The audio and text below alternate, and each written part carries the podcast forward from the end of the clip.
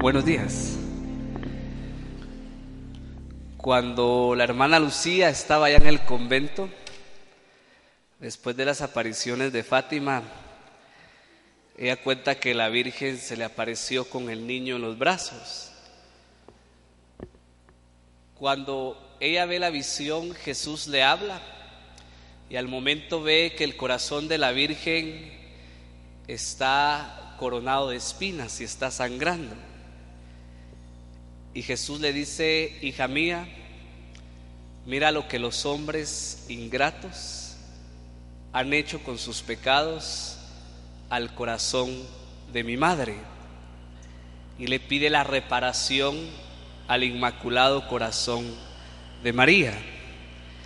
Hoy la iglesia celebra la anunciación y junto con la anunciación celebra la encarnación de Jesús en el vientre de María Santísima.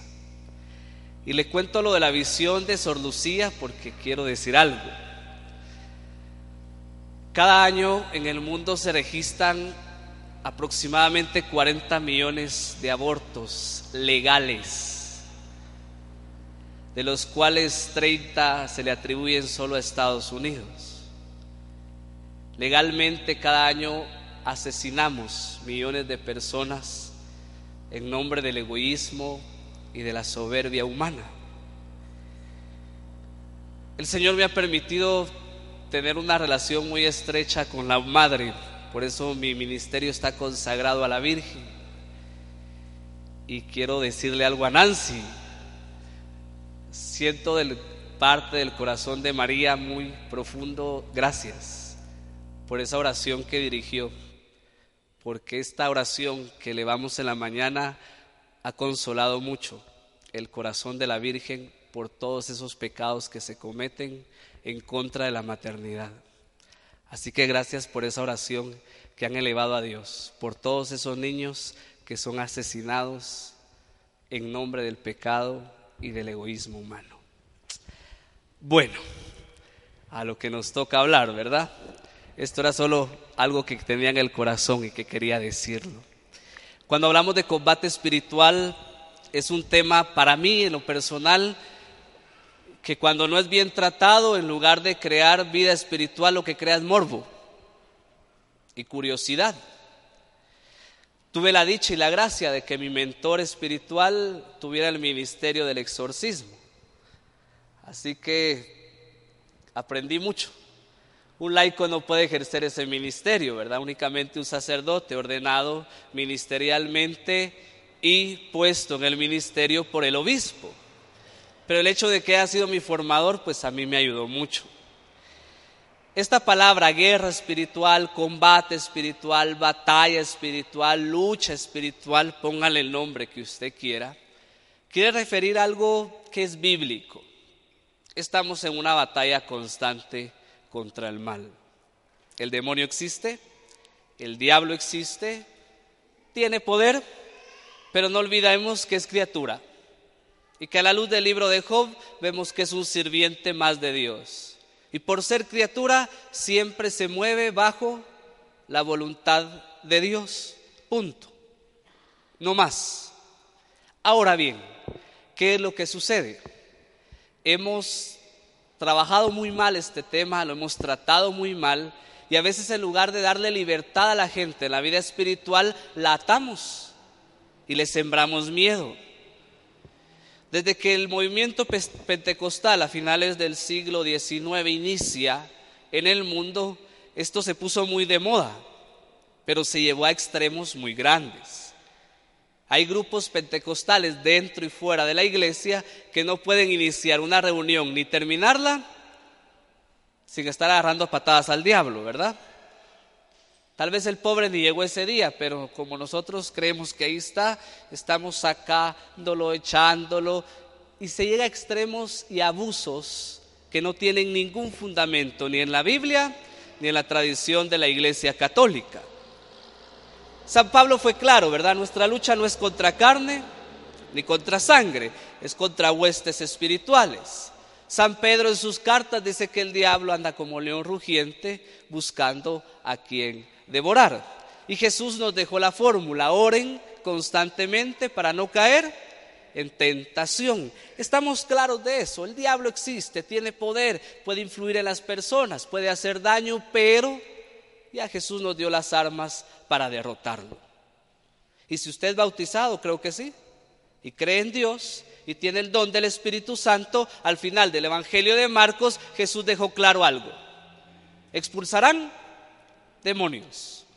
A todo el que crea y se bautice se salvará. Y al que crea, el evangelista pone dos veces esta palabra, estas señales lo acompañarán. Impondrán las manos sobre los enfermos y se sanarán, expulsarán demonios, etc.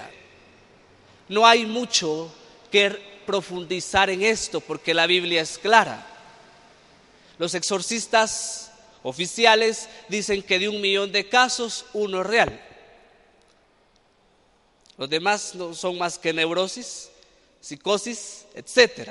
Así que hay que tener mucho discernimiento con eso.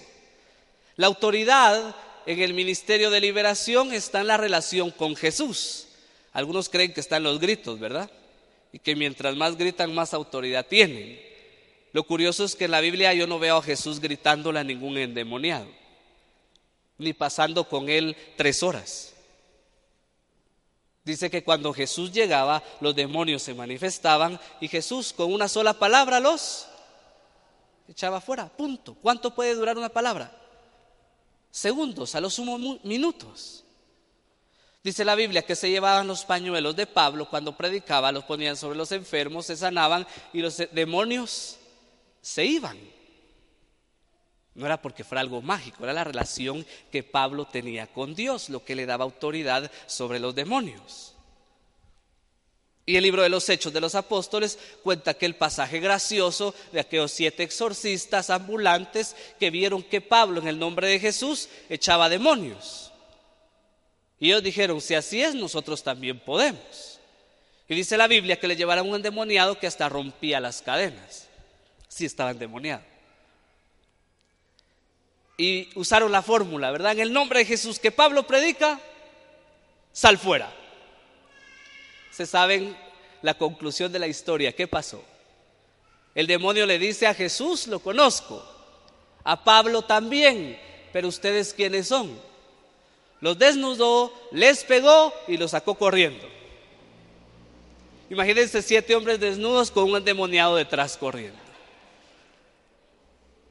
¿Cuál es el mensaje de la Biblia? Es mi relación con Jesús, lo que me da autoridad sobre el mal que existe, que daña, pero que ya Jesús me dio autoridad sobre él por su pasión y por su gloriosa resurrección. Punto. No le dé más vueltas a la cosa. No profundice más. La Biblia es clara. Ahora bien, el mal es un misterio. Y es algo que usted como cristiano tiene que tener bien claro. Nosotros hacemos demasiado o nos volvemos necios al querer darle una respuesta al mal porque no la tiene. Ni teológicamente ni moralmente nos hemos atrevido a decir cuál es el origen del mal porque es un misterio, no lo sabemos. El gran problema es que se atreven a vendernos la idea de que el mal y el bien provienen de Dios. Pero de Dios no puede provenir bien y mal. Dice la Biblia en el libro del Génesis que Dios vio que todo lo que había hecho era bueno y lo bendijo. Pero de repente aparece el mal en el mundo.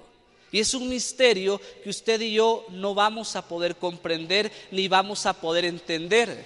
Lo que sí podemos entender y saber es que existe y que Dios nos ha dado la gracia para derrotarlo. Pero de aquí que descubramos de dónde surge el mal, en la vida eterna tal vez. Recuérdense que la voluntad de Dios tiene dos dimensiones. Una dimensión de complacencia, Dios que se complace en lo bueno, y una dimensión permisiva, Dios que permite lo malo, no porque lo provoque, simplemente en su voluntad Él lo permite. Si esto queda claro, y si no le queda claro, le doy otra fórmula. Yo no sé si usted conoce la oración de liberación más fuerte que existe en el cristianismo. Sí la conoce, pero no se la han enseñado. es la más grande. Yo sé que todas las oraciones, como decía el Padre Pío, si se elevan con el corazón al cielo, todas Dios las escucha. Ore con el corazón y Dios va a escuchar su oración. Punto. Pero la oración de liberación más grande, lamentablemente nosotros la repetimos como loros. Y es la octava petición del Padre nuestro. Y líbranos del mal. Tan corta y tan sencilla, sí. Tal vez algún día Jesús mi Salvador traemos el seminario del Padre nuestro. Son ocho conferencias, todo el compendio del Evangelio encerrado en una oración. ¿Cuál es el poder de la oración del Padre nuestro? Es la única oración en el Evangelio que Jesús nos mandó a orar.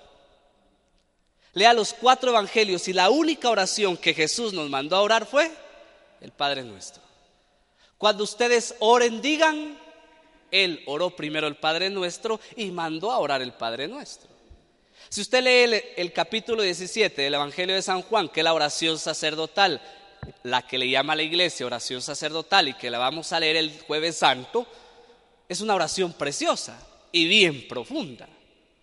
Pero Jesús no nos mandó a orar esa, nos mandó a orar el Padre nuestro.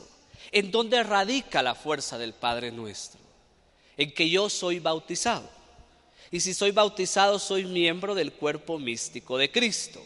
Él es la cabeza, nosotros somos los miembros. Él es la vid, nosotros somos los sarmientos. El mismo espíritu que está en la cabeza es el mismo espíritu que está en los miembros. ¿Cómo devorar el Padre nuestro? Con Jesús, como Jesús, por Jesús y en Jesús. Cuando yo aprendo a orar el Padre nuestro en Jesús, sucede algo. Ya no lo oro yo, lo ora Jesús en mí. Y si Jesús ora el Padre nuestro en mí, le hago una pregunta. ¿Qué le niega el Padre a Jesús? Nada. Yo reduje toda mi oración desde hace unos ocho años al Padre nuestro.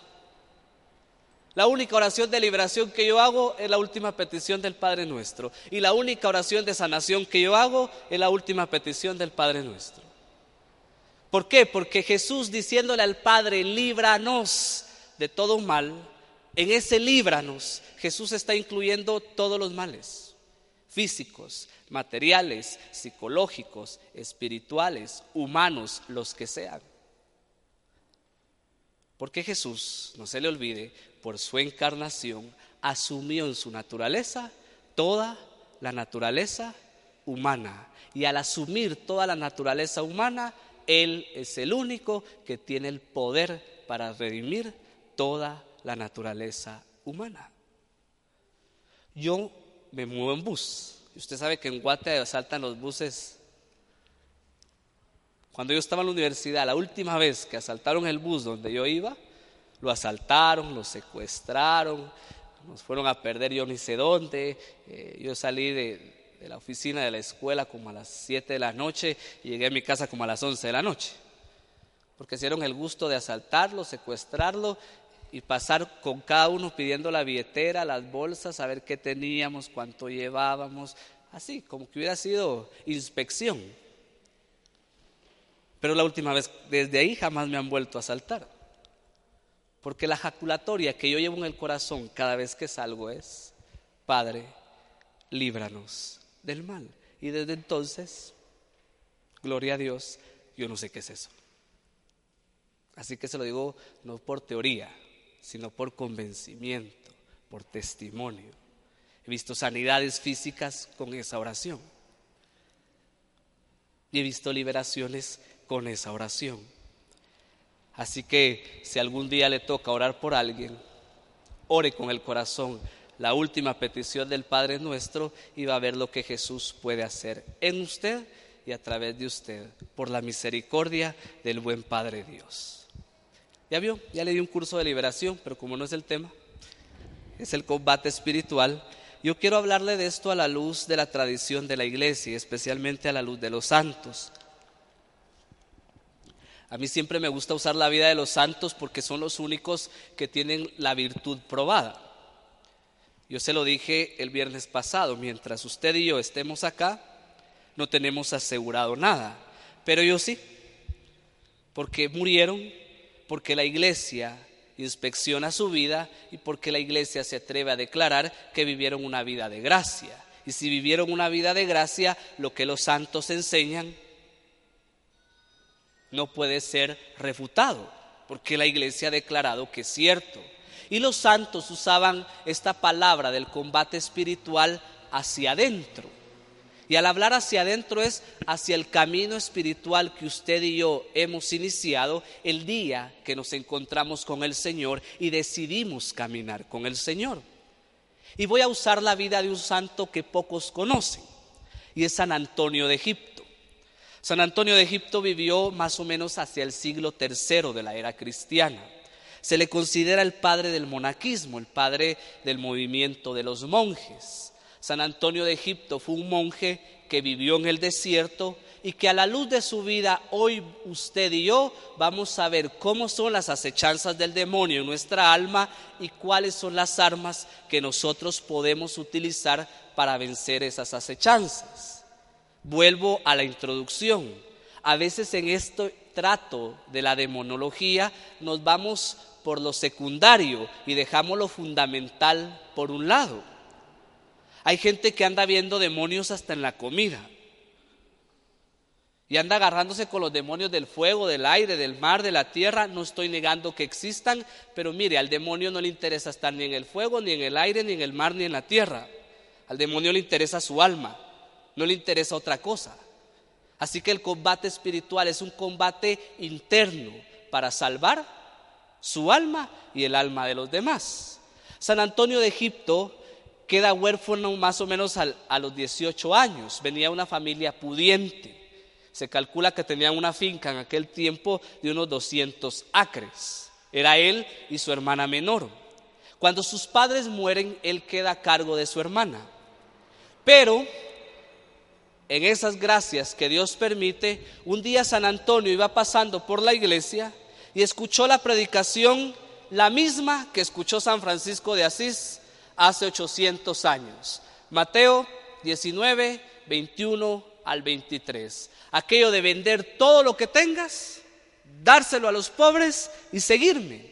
Y San Antonio lo hace vende todas sus propiedades, la reparte a los pobres, toma a su hermana menor, la va a dejar con un grupo de mujeres piadosas, así dice el biógrafo, hoy creemos que tal vez era una especie de religiosas, para que la cuidaran y él, como era la tradición de la época, se va a vivir al desierto con todas las carencias que eso conlleva.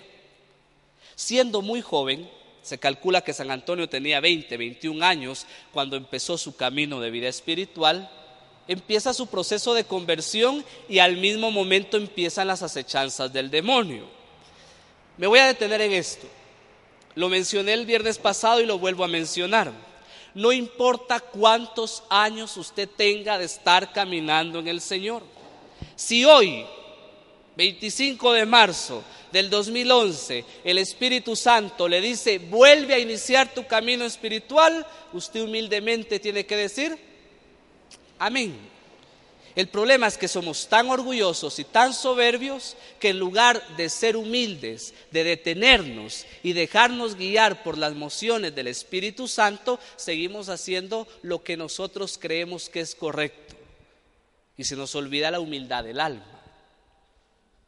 Otra etapa en la vida espiritual que usted tiene que aprender a identificar es aquello que los místicos llaman la primavera espiritual. Voy a decir cosas que tal vez moleste, pero hay que decirlas.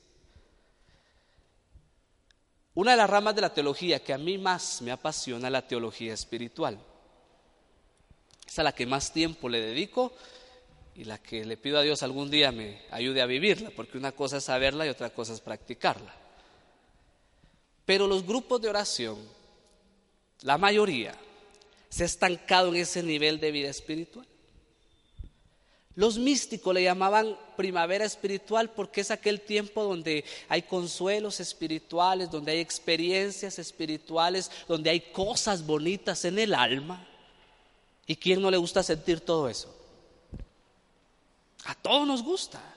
No digo que sea malo, si Dios lo da es porque el alma lo necesita. Pero Teresa de Ávila decía, estos son como dulcitos que Dios le da al alma para traerla a un nivel espiritual más profundo.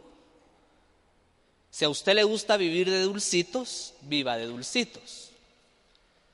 Pero si usted quiere tener una experiencia más profunda con Dios, va a tener que aprender a abandonar esa etapa espiritual. Porque esa etapa es infantil. Los padres espirituales modernos dicen que el Espíritu Santo en Pentecostés cuando vino levantó polvo. Dice que vino de viento. Y eso es lo que pasa cuando vamos a nuestro retiro de iniciación, a nuestro seminario de vida en el Espíritu. Pero de repente, ¿qué pasa con el polvo? Se asienta. Usted se ve en el espejo de su alma y se da cuenta que sigue siendo el mismo. Con las mismas debilidades, con las mismas carencias y eso le asusta. Entonces los padres dicen, tiene dos caminos. Vuelva a levantar polvo o empieza a escarbar. Hay gente que le gusta estar levantando polvo, ¿verdad? Tire usted semillas de flor sobre un basurero y va a ver qué pasa. Crecen las flores. Pero ¿qué hay debajo de las flores? Basura. Toda la basura de nuestro inconsciente muchas veces nosotros la guardamos debajo de las flores que de esta etapa espiritual y usted puede quedarse contemplando las flores. Pero si realmente quiere crecer en el Señor, usted tiene que quitar las flores y empezar a sacar la basura. Y esto fue lo que le pasó a San Antonio. Cuando el demonio vio que se empezaba a convertir, empezó sus tácticas y empezó a poner frente a él todas las tentaciones que pudo con el único objetivo de que desistiera, de que se echara para atrás y volviera al camino de antes. Yo le voy a presentar las etapas de vida espiritual que San Antonio tuvo. No tienen que ser las mismas que usted, pero sí le van a ayudar a identificar por dónde está su vida espiritual. Teresa de Ávila decía que cada quien tiene que aprender a descubrir su propio camino espiritual. Los santos son modelos, la iglesia nos presenta modelos, pero usted y yo somos totalmente diferentes. Y aunque su vida nos ilumina, eso no quiere decir que yo tenga que hacer lo mismo que ellos hacen. El Espíritu me va a pedir a mí en mi corazón lo que Él quiera que yo haga. A San Francisco le pidió que vendiera todos sus bienes y que se los diera a los pobres, y Francisco lo hizo. Eso no quiere decir que el Espíritu me va a pedir lo mismo a mí. Si Él me lo pide, lo hago. Pero si yo por fuerza humana, por imitar a San Francisco, quiero hacerlo, perdóneme, no vale, porque sigue siendo voluntad humana. Por muy buena que parezca, no es voluntad de Dios. A ver, avancemos, porque esto sí es un poquito extenso. Primero, el diablo comenzó a atacarlo con lo bonito de esta biografía es que dice sus mismas tácticas. Miren, el diablo no es creativo. Las mismas tácticas, las mismas tentaciones y los mismos pecados son desde el principio de la creación hasta el día de hoy los mismos. ¿Cuál fue la primera tentación que el diablo le puso a Adán y Eva? Y seréis ¿Cuál es la tentación que sigue moviendo al hombre a apartar su corazón del corazón de Dios? ¿Querer ser como Dios? El diablo no es creativo. Aprenda a discernir las tentaciones del demonio y aprenda a enfrentarlas porque son las mismas en todos los tiempos. Lo primero que le hace recordar el diablo a, a San Antonio es sus comodidades. Todo lo que él había dejado y cómo vivía ahora. Incluso San Antonio cuenta que oyó en sus oídos esta voz. Antonio, ¿cómo pudiste abandonar una propiedad tan preciosa? Pero todavía existe. No es demasiado tarde. Si regresas de inmediato, todavía puedes recuperarla. Lo primero que el diablo le dice es, ¿para qué dejaste toda esa plata? Vuelve, todavía está ahí, vuélvela a comprar y olvídate de esta vida.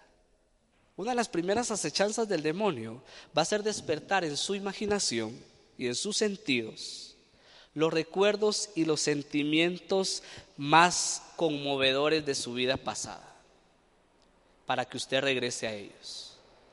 El diablo no le va a recordar lo malo, el diablo no le va a recordar el dolor, el diablo le va a recordar lo más conmovedor de su vida pasada.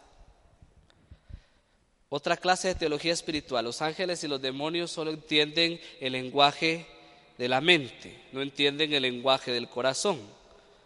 Por eso es que los místicos enseñan que la oración más pura es la oración de silencio, cuando el corazón es capaz de comunicarse a Dios sin palabras, sin imágenes y sin conceptos. Porque los demonios y los ángeles están limitados al lenguaje imaginativo. Por eso, ¿dónde empieza el pecado? Usted lo piensa, si lo siente, lo consiente. ¿Se recuerdan las tentaciones de Jesús? Todo lo de Jesús fue imaginativo. En su mente se lo llevó a lo del templo, en su mente le enseñó todos los reinos del mundo. Por eso, más que tenerle miedo a un demonio, téngale miedo a la loca de la casa, decía Teresa de Ávila, ¿verdad? Téngale miedo a la loca de la casa. Más que tenerle miedo a un demonio, téngale miedo al espíritu humano corrompido, porque es peor. Un espíritu corrompido viola, asesina, secuestra, mata, es peor. Si todo fuera demonios, que alegre, los expulsamos y componemos el mundo, pero no es así. No es así. Hay un proceso espiritual que hay que vivir. Vaya identificando las tentaciones de San Antonio con las suyas. Luego, lo que el diablo le recordó fue el afecto de sus amistades anteriores. Y lo primero que le puso enfrente fue a su hermanita. Dice que le decía el diablo, mira cómo la dejaste. Y le ponía a las pobres monjas con cara de caballo, enojadas. Y le decía, mira, les pegan, ahí les gritan, ahí las tratan mal, tan malo que eres. Ve a recogerla y la cuidas tú y olvídate de esta vida que has elegido. Los afectos.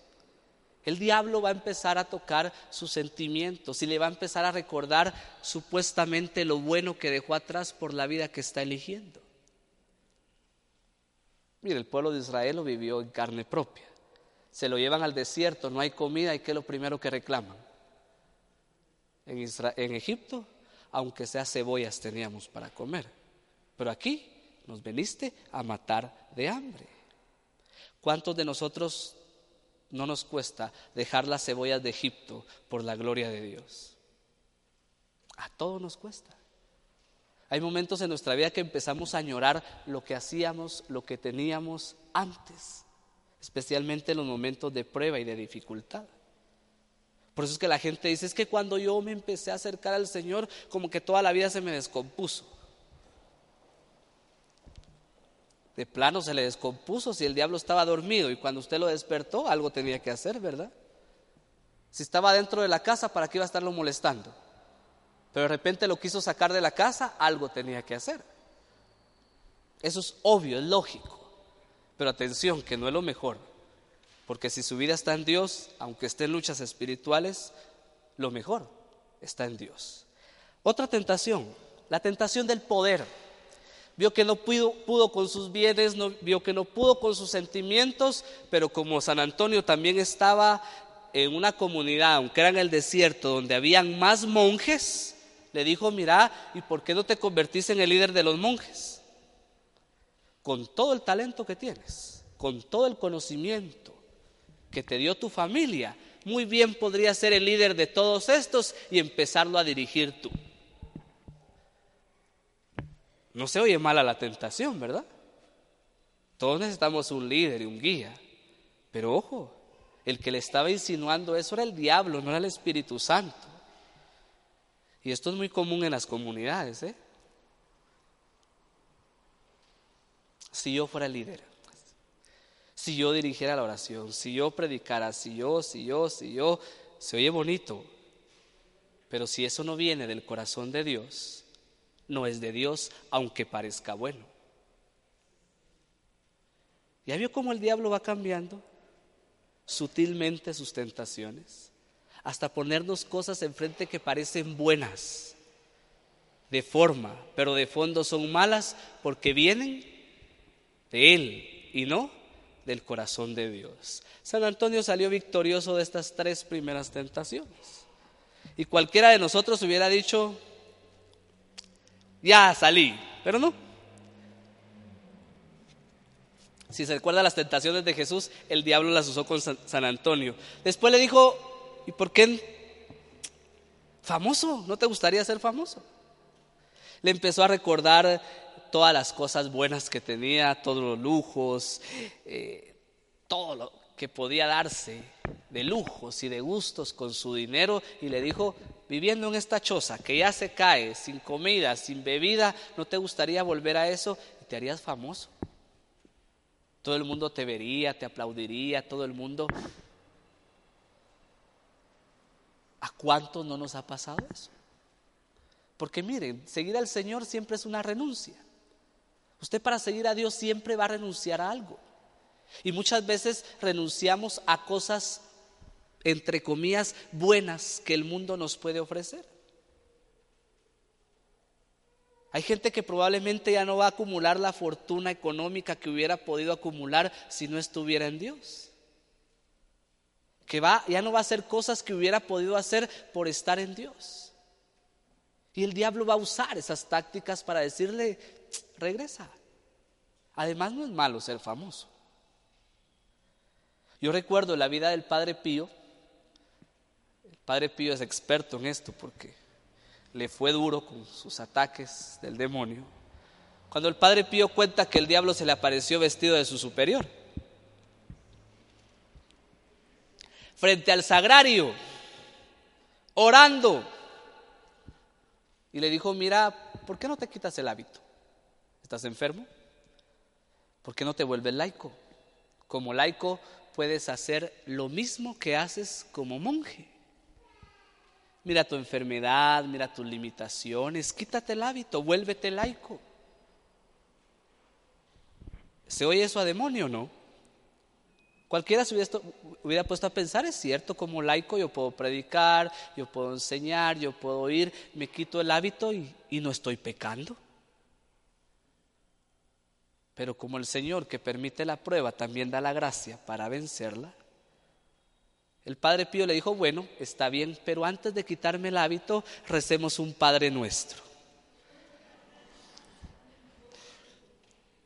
Cuentan los biógrafos del padre Pío que se desapareció la visión dejando el típico olor a azufre que siempre identifica al demonio en todas sus apariciones. Así que las tentaciones del demonio pueden ser buenas aparentemente. Tiene que tener el corazón para discernir si viene de Dios o no viene de Dios. ¿Le gusta comer a usted, no? A mí sí. Pues también el diablo lo usó. De ahí le puso la tentación de la comida y de la bebida. Recordemos que San Antonio venía de una familia pudiente. O sea que tenía buena comida y buena bebida. Y viviendo pobre en una choza en el desierto, ¿qué podía comer y qué podía beber? empezó a recordar todos los manjares que tenía en su vida pasada. A recordarle todo lo que podía comer, todo lo que podía beber y ahora no tenía nada. Tal vez algunos hubiéramos caído por la comida, ¿verdad? Pero San Antonio vence esa tentación y sale victorioso. ¿Sabe qué es lo hermoso de esto? Que esto se lo puso el demonio en su primavera espiritual. O sea, San Antonio todavía estaba con esos consuelos bellos que el Espíritu Santo da. Todavía estaba iniciando su etapa espiritual. Imagínense las tentaciones que el demonio ya le estaba poniendo. Ya vamos a ver las que le puso después, ¿verdad? ¿Cómo venció San Antonio estas tentaciones? El agiógrafo de San Antonio es claro. Con fe, con determinación y con oración incesante. Voy a usar una palabra de Teresa de Ávila. Teresa de Ávila dice que para tener victoria en el camino espiritual hay que tener una determinada determinación. Esa, frase en los labios de Teresa de Ávila es hermosa. Determinada determinación. Si usted decidió iniciar esto, termínelo. Es que ya no siento bonito, termínelo. Es que ya no es lo mismo de antes, termínelo, si no, no va a llegar a ningún lado. Y por favor, oración incesante. Estas son palabras de Jesús en el Evangelio. El elegido de Dios clama a él día, noche. ¿Cómo le hace uno? Hincado ante el sagrario todo el día no se puede. Por eso es que los monjes usaban la camándula y las jaculatorias. Aprenda a tener oración de jaculatoria, aprenda. Agarre una frase o una oración corta y repítala, repítala, repítala hasta que se haga costumbre en su mente y en su corazón constante. Y eso le va a ayudar a usted a estar en constante oración. Cuando vaya en el tráfico, se le meta un carro, en vez de recordarle a su generación, esa oración le va a recordar que tiene que tener paciencia, que tiene que perdonar y que tiene que esperar. Oración constante. Ahí está la fórmula para vencer las tentaciones. Vienen otros ataques. Y aquí voy a usar el recurso de San Juan de la Cruz. ¿Conoce usted a San Juan de la Cruz? Reformador del Carmelo junto con Santa Teresa de Ávila, siglo XVI. Voy a decir algo que, que no tendría que decir, pero lo voy a decir. A los movimientos carismáticos San Juan de la Cruz no les cae bien que San Juan de la Cruz incluso llegó a escribir que uno no tenía que pedir carismas, porque a veces en lugar de ayudar podían perder nuestra alma. Y tenía razón. Cuando usted se aferra a los dones y a los carismas, se pierde. Se le olvida que los carismas son dones. Y la palabra don viene del griego haris, que significa gracia. Y significa gracia porque son gratis. Usted y yo no hacemos nada para que Dios nos dé sus carismas. Y eso está claro desde el Antiguo Testamento. A don Bosco le decían tan bonito que predica y don Bosco respondía, se habló la burra de Balaam, ¿por qué no voy a hablar yo que soy hijo de Dios?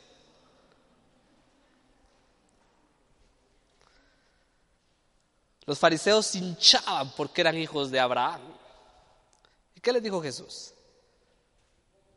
Dios puede sacar hijos de Abraham hasta de las piedras. Los padres espirituales decían que un, ¿saben cuál es un milagro más grande que levantar un muerto?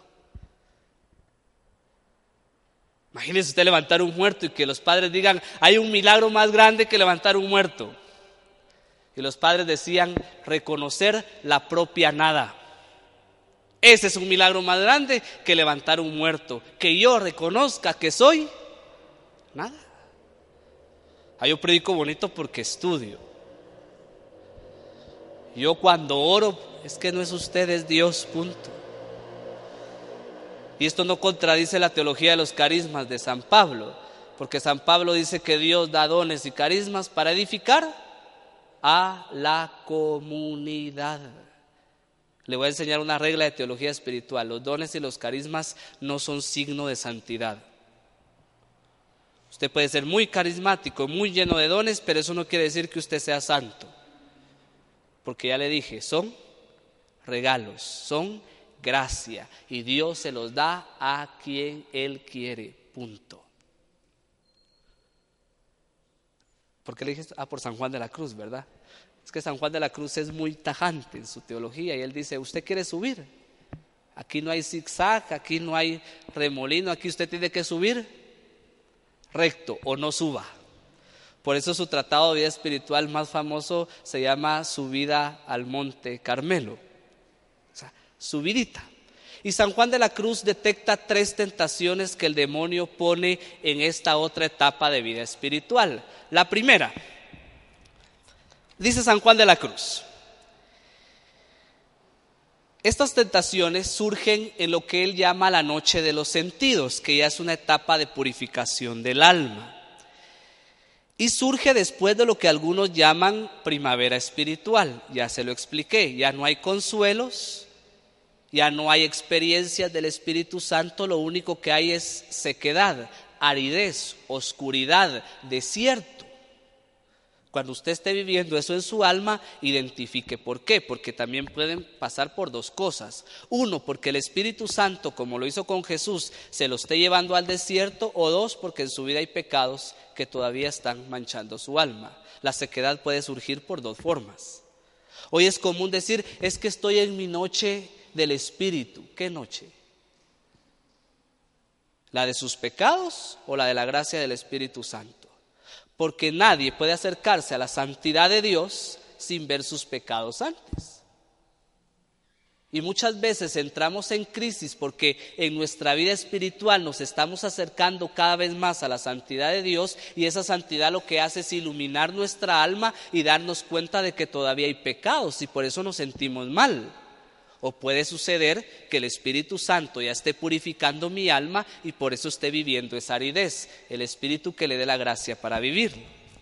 San Juan de la Cruz dice, para algunos, esta es la primera tentación, el ángel maligno de Satanás se presenta específicamente en forma de espíritu de fornicación. Que se propone halagar los sentidos con tentaciones abominables y violentas, que atormentan sus almas con aquella consideración y cuadros que más atraen la imaginación y que a veces son una aflicción, atención con esto, peor que la muerte. Si usted quiere confrontar a San Juan de la Cruz, después le voy a dar las citas donde puede confrontarlo. A San Antonio, para San Antonio esta fue una tentación muy fuerte. Recordemos que se encuentra con el Señor más o menos entre los 18 y 20 años. San Antonio había hecho voto de castidad. San Antonio no había tenido experiencia sexual.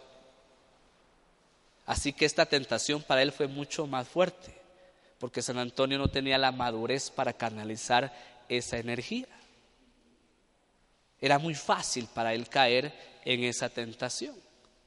Y lo que el diablo hacía era meterle toda esa porquería en la cabeza para que él flaqueara y cayera. Para San Antonio fue muy difícil. San Antonio cuenta que él venció esa tentación poniendo a la par de esas imágenes las imágenes que él tenía del infierno y diciéndose a sí mismo que si no las vencía, el dolor que iba a sentir su alma en el infierno iba a ser más grande que el placer que el sexo le pudiera dar. Fornicación, traduzcala como quiera.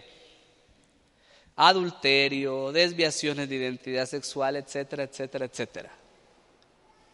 Tentación fuerte y que hoy tiene mucho poder en el mundo. Vaya a ver la industria pornográfica, el poder que tiene con nuestros niños y con nuestros adolescentes. Y sabe de qué estamos hablando. Otra tentación, según San Juan de la Cruz, en esta etapa, es el espíritu de blasfemia, que se pasea libremente, dice San Juan de la Cruz, sembrando en el camino de los pensamientos y conceptos los más, las más intolerables blasfemias las infiltra en la imaginación con tal violencia que el alma llega al borde de repetirlas, la cual atormenta enormemente el alma. Aquí tiene que surgir mucho espíritu de humildad, porque la blasfemia la traduce San Juan de la Cruz como un enojo, como una ira en el alma. El alma que no entiende lo que Dios está haciendo, que se enoja y que puede llegar al punto de empezar a blasfemar a Dios por lo que está pasando. Mucha humildad. Humildad en reconocer que Dios tiene todo bajo control aunque no lo entendamos. Humildad es reconocer que Dios está trabajando en esa situación de vida aunque no lo entendamos. Humildad de reconocer la soberanía de Dios sobre nuestra propia vida. ¿A cuánta gente no conoce usted que después de estar en la vida espiritual anda blasfemando contra Dios? Yo sé que conoce, que está renegando de Dios. No lograron vencer a esa tentación y ahí se quedaron. Dice que atormenta al alma, ¿por qué? Porque si el alma quiere estar con Dios y de repente el alma empieza a emitir blasfemias contra Dios, cualquiera se siente mal. En esta tentación el diablo va a usar otra táctica. Usted ya ha caminado, usted ya ha logrado cierto nivel espiritual y si comete un error, ¿qué cree que va a ser el demonio? ¿Eres un tonto? Inconstante, eres un imbécil, le fallaste a Dios, cometiste un error y empieza una autocrítica neurótica. Empezarnos a hacer daño nosotros mismos porque fallamos, creyendo que por esa caída que tuvimos perdimos totalmente la gracia de Dios. Entonces el diablo muy bien va a usar esta etapa para bajar nuestro nivel de vida espiritual haciéndonos ver que no podemos, que no podemos. ¿Qué hizo Jacob en el Antiguo Testamento? Luchar contra Dios. Ese pasaje del Antiguo Testamento tiene dos enseñanzas. Número uno, el hombre puede llegar a sentirse tan autosuficiente que se pone a pelear contra Dios. Y la enseñanza positiva de ese pasaje es que si usted quiere la bendición de Dios, luche por esa bendición. Tiene dos mensajes. Tercera tentación. Otras veces, dice San Juan, le está permitido al espíritu abominable presentarse como un espíritu que él llama el espíritu del vértigo. Esto es bien importante. Porque para San Juan de la Cruz el espíritu del vértigo, Satanás lo envía no para que fallemos, sino para ponernos a prueba. Este espíritu, dice San Juan de la Cruz, oscurece los sentidos de tal forma que nos llena de escrúpulos, de perplejidad, de confusión y de conclusiones que nunca llegamos a obtener.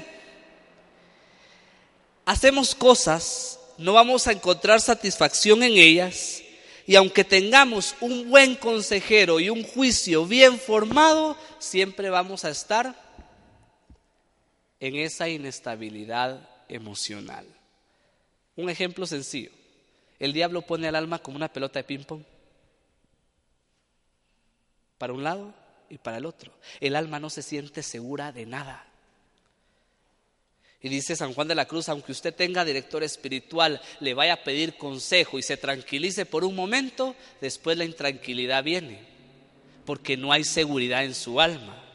Entonces, porque no hay seguridad en su alma, usted no sabe si seguir haciendo lo mismo, si cambiar de camino, si seguir orando aquí o ya no orar, si orar de esta forma, orar de otra, si lee la Biblia, si no la lee, si va a misa, si no va a misa. Lo que el diablo quiere aquí es confundir el alma que el alma no tenga certeza de nada y por ende que el alma se pierda.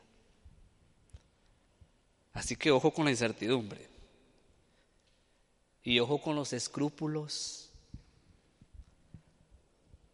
Porque ¿Cuál fue la causa principal que llevó a Lutero a separarse de la Iglesia Católica? Los escrúpulos. Lutero nunca se sintió perdonado de Dios. Nunca.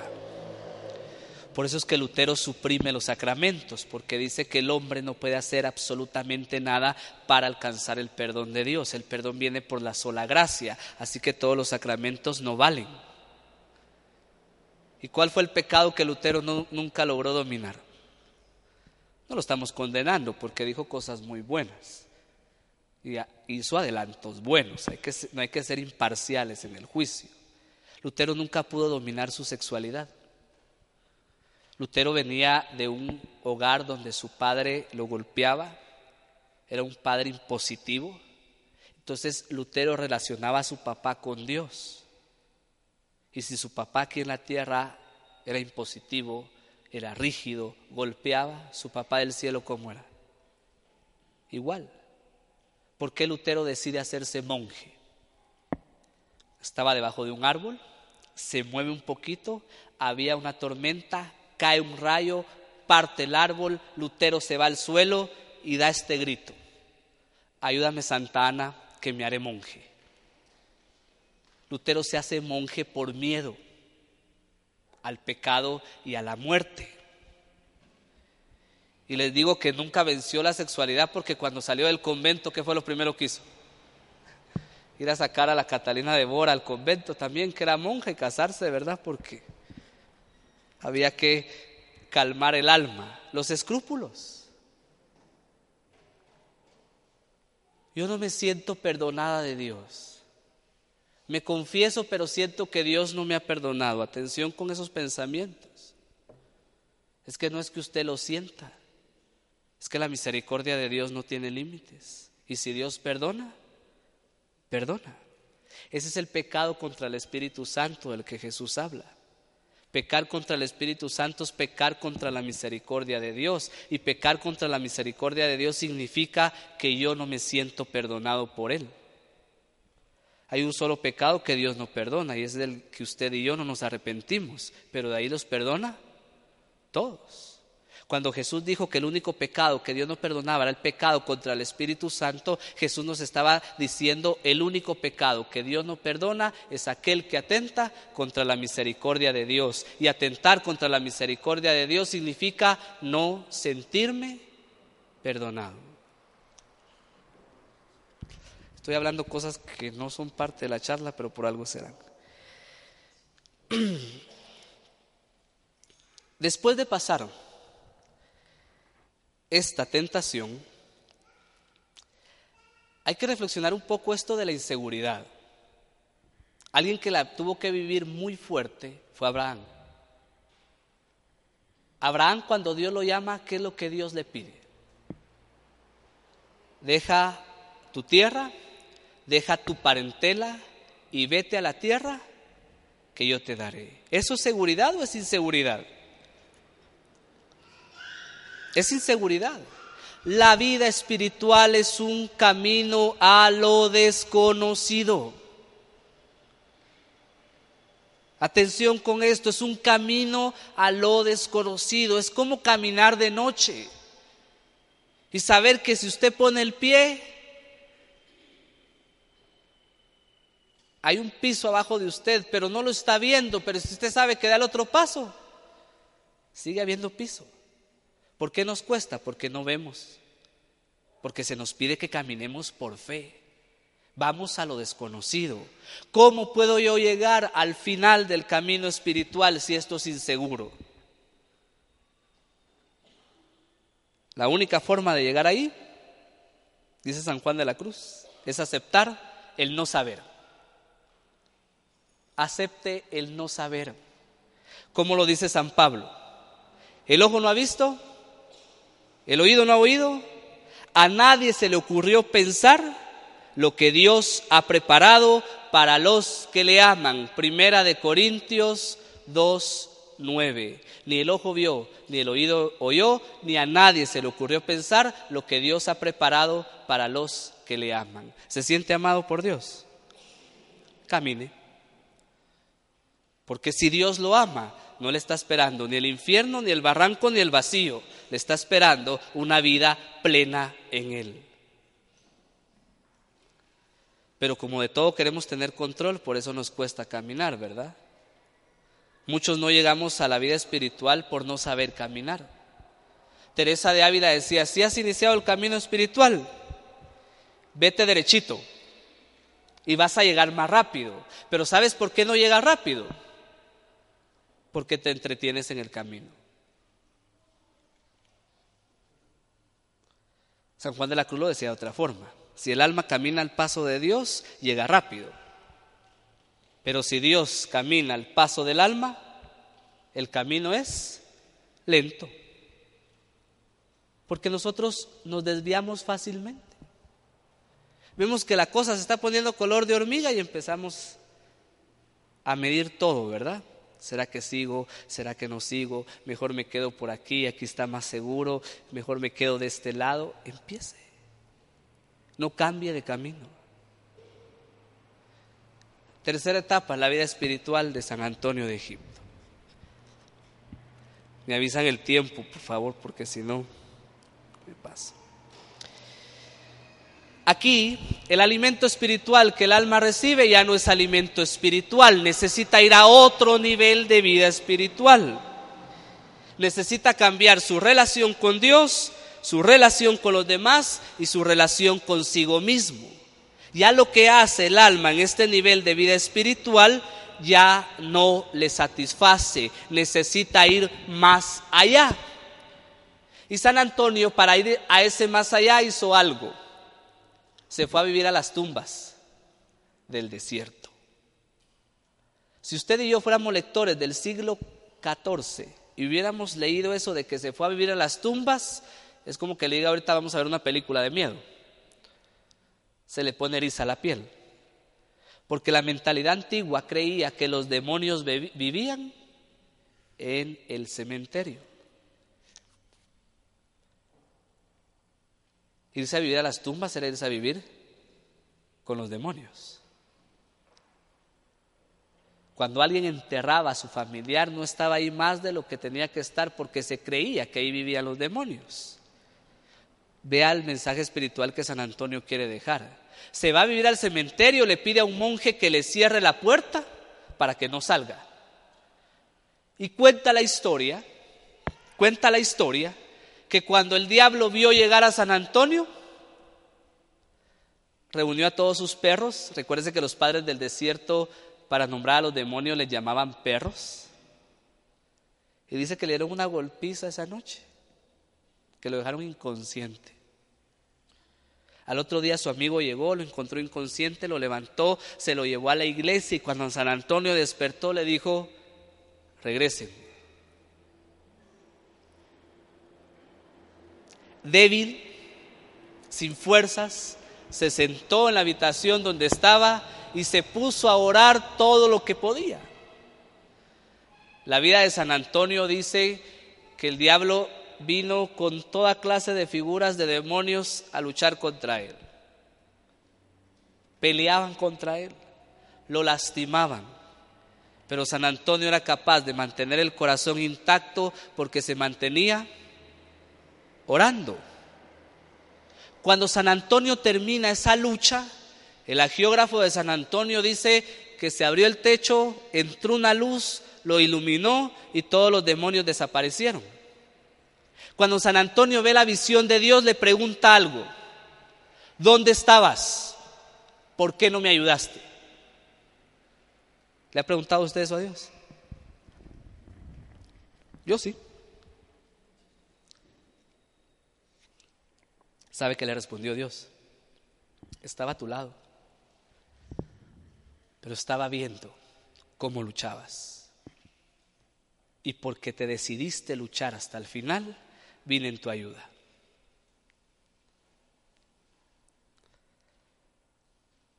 Hasta el final. Dios no lo ha abandonado. Está ahí.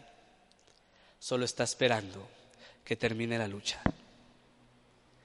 Cuentan que un científico dedicó muchos años a crear una mariposa, clonarla. Iba a ser una mariposa hermosa porque iba a tener muchos colores, iba a ser distinta a todas las especies que el ser humano conocía. Cuando iba a terminar el proceso de que la oruga terminara su capullo, reunió a todos sus amigos científicos para ver el gran milagro de nacer la mariposa.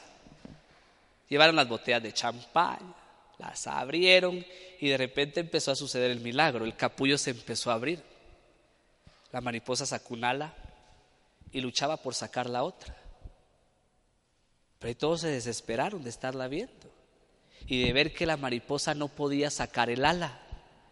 Y lo que parecía alegría se convirtió en silencio y en decepción. El científico cuando sintió que su obra no estaba por terminar, agarró un bisturí, abrió el capullo y salió la mariposa. Volvieron a celebrar con la champaña porque la mariposa había salido. Pero el silencio se volvió a apoderar de todos. Porque resulta que la mariposa no podía volar. Lo que al científico se le olvidó es que la mariposa tenía que hacer su propio esfuerzo para salir del capullo, porque si no lo hacía, sus alas no terminaban de desarrollarse y si no se desarrollaban, no podía volar. Mi hermana, Dios no es el científico. Dios no va a romper el capullo hasta que usted no pueda romperlo. Y cuando lo rompa, Dios va a hacer que vuele. Así que paciencia en la lucha espiritual, porque Dios no va a meter la mano cuando no tenga que meterla. Se lo dijo a San Antonio, estaba aquí, pero intervine hasta que vi que tú te habías determinado terminar esta batalla hasta el final. Dios va a intervenir milagrosamente en su vida hasta que vea en su corazón la determinación de terminar esta batalla hasta el final. Cualquiera hubiera dicho, ahí terminó la batalla. Última etapa, y cierro con esto. San Antonio tomó otra decisión. Se fue a vivir al centro del desierto. Los hebreos y los padres del desierto siempre creyeron que el demonio tiene su base de operaciones en el desierto. Claro, todo esto es una parábola, no crea que es así. Estoy hablando del ámbito espiritual. Cuando San Antonio decide ir a vivir al desierto, ¿por qué creen que lo hizo? Ya no decidió ir a buscar que lo atacaran. Él fue a atacar. Él ahora toma la ofensiva de la lucha espiritual. Dicen que los monjes podían oír los golpes de la batalla que San Antonio libraba con los demonios pero ya no eran golpes que le daban a él, eran golpes que él le daba a los demonios. ¿Y saben con qué golpeaba San Antonio a los demonios? No tenía Biblia, pero se sabía los salmos de memoria. Con la palabra de Dios. Con esto golpeaba a los demonios. Esa lucha duró 20 años. San Antonio entró al desierto a los 35 años y salió del desierto a los 55. Los escritores dicen que salió como había entrado. Ni más gordo por la falta de ejercicio, ni más flaco por el ayuno. Salió idéntico por la gracia de Dios que había en él. ¿Cómo salió San Antonio? Revestido del poder del Espíritu Santo para vencer a todos los demonios que aquejan el alma de todos los seres humanos. Termino. Hermana, hermano, usted va a poder vencer todos esos demonios que destruyen la vida de tanta gente hasta que venza los suyos propios, los que están atacando su alma. No importa cuánto tiempo tenga que dedicarle, dedíquele a su alma el suficiente tiempo para este combate espiritual. Amén. Póngase de pie, por favor.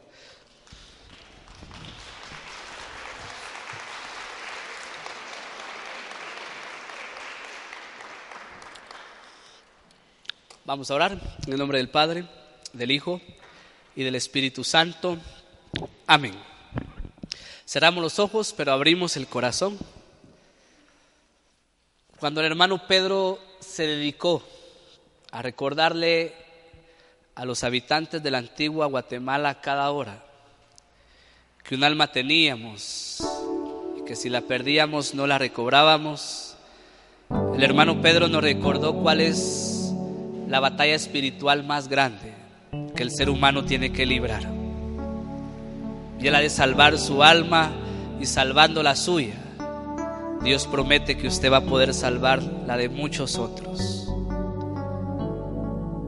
Hoy que la iglesia celebra la anunciación de María, recordemos que entre las criaturas el enemigo más grande que Dios ha levantado contra Satanás es la Inmaculada Concepción, es María Santísima. Entre las criaturas el demonio no tiene enemigo más grande que la Madre de Jesús y Madre nuestra. Y esto está anunciado desde el Génesis en el capítulo 3 y en el verso 15.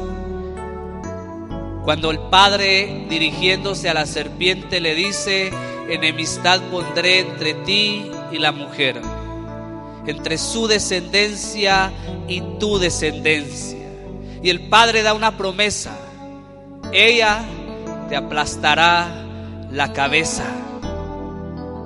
Dios le ha dado autoridad a María Santísima para que le aplaste la cabeza a Satanás. Y en el último libro, en el libro del Apocalipsis, el libro que anuncia el reinado definitivo de Dios, vuelve a aparecer esa mujer, vestida de sol, con la luna bajo sus pies, con una corona de dos estrellas sobre su cabeza y librando una batalla contra un dragón contra la serpiente antigua, dice Juan. Y sale derrotado el dragón. Y el dragón al verse derrotado, dice la Biblia, que se fue al mundo a hacer guerra contra los hijos de la mujer. Mi hermano, mi hermana, si usted se considera hijo de María, si usted se considera hija de María, le tengo un anuncio. La batalla campal contra el demonio es más grande para los que se han consagrado a María. Pero en el año de 1917 la Virgen nos recordó y nos prometió algo. Al final, mi inmaculado corazón triunfará. Estamos librando una batalla contra el pecado, estamos librando una batalla contra el demonio, que corrompiendo la mente y las almas de todos los seres humanos, ha hecho que la iniquidad crezca en todo el mundo. Pero nosotros que somos hijos e hijas de Dios, consagrados al corazón inmaculado de María, tenemos la victoria asegurada. Tenemos el triunfo asegurado y tenemos la obligación de llevar el triunfo de Cristo y el triunfo de María a todas aquellas personas que tanto lo necesitan. Y yo le voy a pedir ahí donde está que extienda sus manos y que reconociendo la victoria de Cristo en la cruz del Calvario, reconociendo la victoria que María tiene sobre Satanás al aplastarle la cabeza y reconociendo que escondidos en su inmaculado corazón nada nos puede hacer el demonio, empiece a pedirle a Dios por todas esas personas que usted sabe que necesitan de la victoria de Cristo en sus vidas por esos familiares que están enfermos, por esos amigos que están apartados de la gloria de Dios, por aquellas personas que en algún momento se le han acercado y le han dicho en sus oraciones, acuérdese de mí. Pídale a Dios por esta Guatemala, por esta tierra que está manchada por el pecado, que está manchada por la sangre de tanta gente inocente que muere todos los días a causa de toda esta violencia. Recuérdese la promesa de Dios en el Antiguo Testamento. Si el pueblo que invoca mi nombre se convierte y ora, yo volveré mi rostro hacia él y sanaré su tierra. Pídale a Dios por la intercesión de María y en el nombre que está sobre todo nombre el de Cristo Jesús, que sane esta tierra, que sane a tantas familias que están al borde del divorcio y de la destrucción, que sane a tantas personas que están atadas de los vicios, de la droga, del alcohol, de todos aquellos espíritus que realmente corrompen el alma del ser humano, la pierden y la alejan de Dios. Pídale a Dios por esta comunidad por este grupo, para que sea en medio de tanta oscuridad, luz que brille con la luz de Cristo para que a todos aquellos que Dios destine conozcan esa luz a través de este grupo y de esta comunidad. Padre, en el nombre de Jesús y por la intercesión de María Santísima, nuestra Madre, clamamos a tu misericordia. Y te pedimos, Señor, que por esa misericordia infinita derrames gracias, derrames bendiciones sobre todas las personas por las que hoy estamos clamando en este momento. Sabemos, Señor, que tu misericordia no tiene límites y que la cruz del Calvario Cristo Jesús alcanzó para nosotros la victoria que necesitamos sobre todo el mal y sobre todo el pecado del mundo. Sabemos, Señor, que solos no podemos, que necesitamos la gracia de tu Hijo y que necesitamos la fuerza del Espíritu Santo. Por eso te pedimos, buen Dios, que envíes tu Espíritu Santo sobre cada uno de nosotros, que lo envíes sobre cada corazón que está hoy clamando a ti, elevando una oración a ti, y que en nosotros también vuelva a suceder el milagro que sucedió en María el día de la Anunciación. Que así como Cristo se encarnó en el vientre de María Santísima, así Cristo se encarne hoy en nuestros corazones que el Espíritu Santo ponga en nosotros la semilla del verbo redentor, para que nosotros, guiados por su luz y por su fuerza, hagamos lo mismo que María hizo, dar a luz a Cristo a este mundo que se está muriendo por no conocer la verdad de tu Hijo Jesús. Padre, que cada uno de nosotros podamos ser como María, dar a luz a Cristo, llevar a Cristo a cada familia, a cada persona, a esta sociedad que tanto lo necesita. Y que así como María era acompañada por la fuerza del Espíritu Santo, así seamos acompañados nosotros en todo el trayecto de nuestra vida.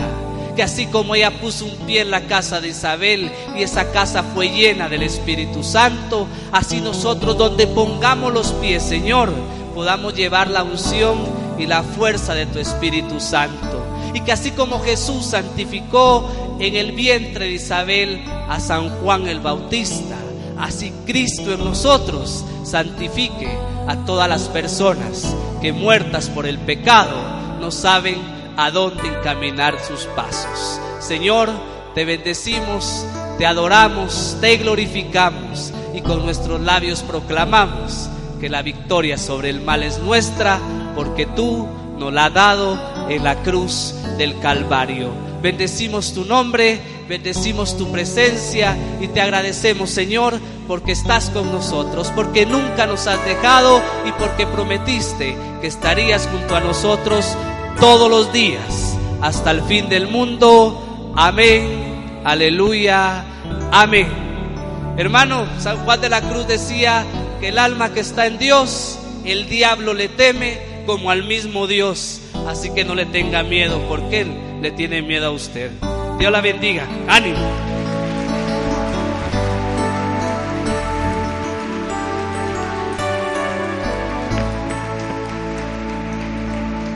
Y con esa unción del amor del Señor, abrace a la hermana que tiene la paz suya, a la derecha, a la izquierda, y decimos esa oración perfecta diciendo, Padre nuestro que estás en el cielo santificado sea tu nombre.